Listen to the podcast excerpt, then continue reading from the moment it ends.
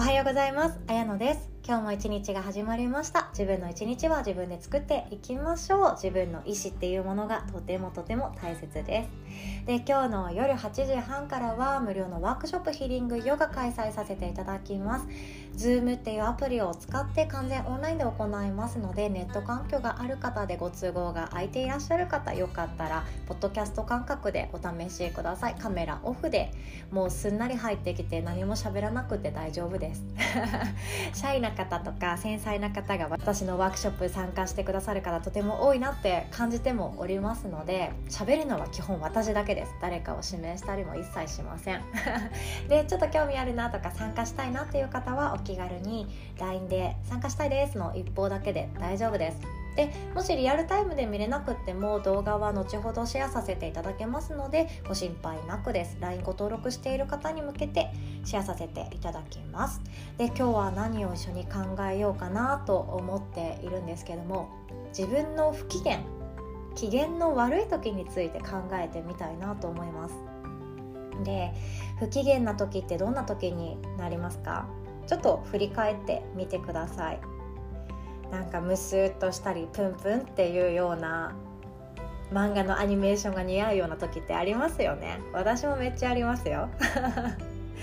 不機嫌やなって言われる時もあります。周りから見て。で自分から見てあ私って今感じ悪いなって思う瞬間自分であります。でこれどういう時に多いのかなっていうのをぜひとも解剖して捨てれる紙とかに書き書いてみてください。そうすると自分の性格っていうのがまたシンプルになってきます。例えば私だったらタバコをポイ捨てする瞬間を見た時とかめちゃくちゃもううわーってなります。でこれはどういう意味かっていうと許せる許せないの範囲があってその許せない範囲を自分の視野に入れた時私は不快になるんだなっていうことが分かります。であとは思い通りにいかなかった時これめっちゃ不機嫌になりますね。例えばもうすっごい私よくあるんですけど今日の夜はカレーを作るぞと思ってまあ材料買って帰って家で作り始めた時にあれカレーのルーないじゃんとか。あってですね結構私はいつもカレーのルーが家にあるものだって自分の中で思い込んでしまっているところがあって一つ何かが足りなくってしかもカレーを作ろうとしていてカレーのルーがないって今日は私は何を作りたいんだ、まあ、むしろ肉じゃがにするか？みたいな感じになってしまう時があるんですけどこういう思い通りに物事が進まなかった時も不機嫌になりそうになりますね。一歩手前だと思いますカレーの件は。でも会社員時代とか特に多かったと思いますよ。自分が進めてきたプロジェクトをもう誰かもうめちゃくちゃ目上の方に「えこれってあまり良くないんじゃないかな」の一言で全部台無しになるとかありますよね。そういうことってあると思います自分が想像していた通りにならなかったり自分の努力が報われなかった時思い通りに物事があのスムーズにいかなかった時ってどこに気持ちぶつけていいか分かんないから不機嫌になっちゃうわけなんですよね。であとは誰かに嫌な態度を取られた時これも不機嫌になるかなって思います。でみんな個性がそれぞれ違っていてある人には褒め言葉だと捉えられるようなこともある人にとっては嫌な言葉と捉えたり誰かにとってはすごく嬉しいことでも誰かにとってはおせっかいに感じられたりそんな一人一人の個性が違うし好きなこと嫌いなことも違うし受け止められる範囲もキャパも全然違いますよね。なので誰かに嫌な態度を取られた時っていうのもその人本人は嫌だと感じたから嫌な態度をとっているわけなんだけれども誰かにした時はえ喜ばれたからやったのになっていうことありますよね。なので私たち嫌な態度を取られた時にえなんで？っていうなんで？っていう気持ちがあるからこそそこから私が間違ったのかな？いやいや違うでしょ？って思って不機嫌になったりすることもあると思うんですよね。いかがでしょう？あなたはどんな時に不機嫌になりますか？でこの不機嫌っていうものをご機嫌に変えていくっていうのもヨガの手段としてのあり方かなって思います。でヨガってどういう時にしたくなるかっていうと人それぞれだと思うんですけれども私のお客様などのいろんな話を聞いているとみんな不機嫌な時とかイライラがたまんない時とかあのうまくいっていない時ってヨガがしたくなるそうなんですよね。子供に言ったけれどもそれの倍で返されたとか あの家族とうまくいかなかったとか喧嘩しちゃったとか恋愛でパートナーとうまくいってない時とか会社で仕事がうまく乗ってない時とかそういう時ほどみんなヨガっていうものがやりたくなるそうです。でどうでしょうね私自身もそうなんですよね。人との関係がすごくモヤモヤしたり解消できない何かがある時ってヨガがしたくなります。でこのヨガをすると、まあ、体っていうのもしなやかになるんですけどもご機嫌になれることがあるんですよね。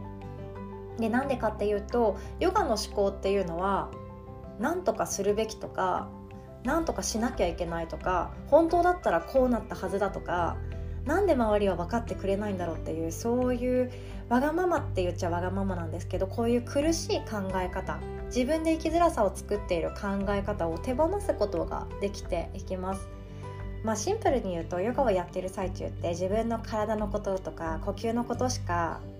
気にしないんですよね。体の内側の目を使って自分の心の中を見ていく作業をするのでだんだんとあ自分らしさってこうだったっていうのを取り戻していくことができます。で加えて今日今生きているとか今自分の体を思いのままに動かすことってどれだけ幸せなのかっていうのも気づくかなって思いますでもう少しヨガの考え方も今日はシェアさせていただきたいなって思うんですけど今のこの環境っていうものって当たり前じゃないですよねそうこれが当たり前だと思っているからこそ私たちはもっといいものを求めたくなるし今ある現状に感謝もせず振り返りもせずもっと欲のままに進んでいくかなと思うんですよ。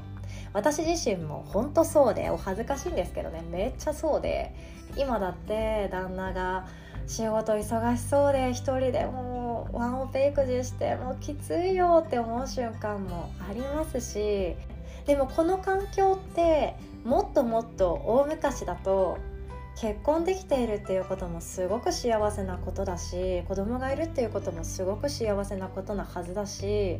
で自分っていうものが自分で選択をして家庭っていうものを作っていっている真っ最中ってすごく恵まれている環境にあるのにこの目の前の不機嫌な理由ばかりを見つめているっていう事実なわけなんですよ。でこれってヨガの考えで言うと今持っているものに感謝をしましょう。樽を知る知足ですね。これに戻っていきましょうっていうことなんですよね。自分が持っているものそして今当たり前に感じている環境これって全然当たり前じゃないです。でもう一つ楽になる考え方があってこれは相手に期待しないっていうことですね。で私たちは家族であれ親子であれ全然違う考え方を持っている個体なので100%お互いが理解し合えるとか通じ合ってるなんてことってまずないんですよ。それなのになんで私は相手を喜ばそうと思ってやったことを受け取ってもらえなかったんだろうとかなんで私にそんなことを言うのって思ったりすることってあると思うんですよね。で相手を思い通りに動かしたいって思う気持ちが心のどこかであればあるほどそうならない。相手に対してただ不快感しか抱けないわけなんですよ。なので自分のお腹から生まれてきた子供だったとしてもあその子には心があって生き方があって価値観があって全然別の考え方を持っていますよね。でそれくらい自分と一体化していた人が全然違う考えを持っているんだからこそ満員電車で隣にいる人なんてもっと違う考え方持ってるだろうしたまたま隣の席でカフェを楽しんでいる人も全然違う考え方を持っているだろうし他人ってだけで全く違うものなんですよね。なので相手を思い通りにコントロールしようと思ってもうまくいかないです。なので自分が不機嫌になる瞬間私はもしかして相手に求めすぎていたのかなってそこを自分を見つめることができるとちょっと楽になるんじゃないかななんても思いました。いかがでしょうか？今日は不機嫌を自分をご機嫌に変えてあげる方法という考え方のシェアでした。自分が辛い時ほど不機嫌な時ほど自分を優しく包み込んであげるように自分に対応してあげるというのもとても大切なことですよね。ということで今日も喜ばせてあげましょう。自分自身を。今日も最後までお聴きくださりありがとうございます。お互い素敵な一日作っていきましょうね。夜お会いできる方は楽しみにしております。おしまい。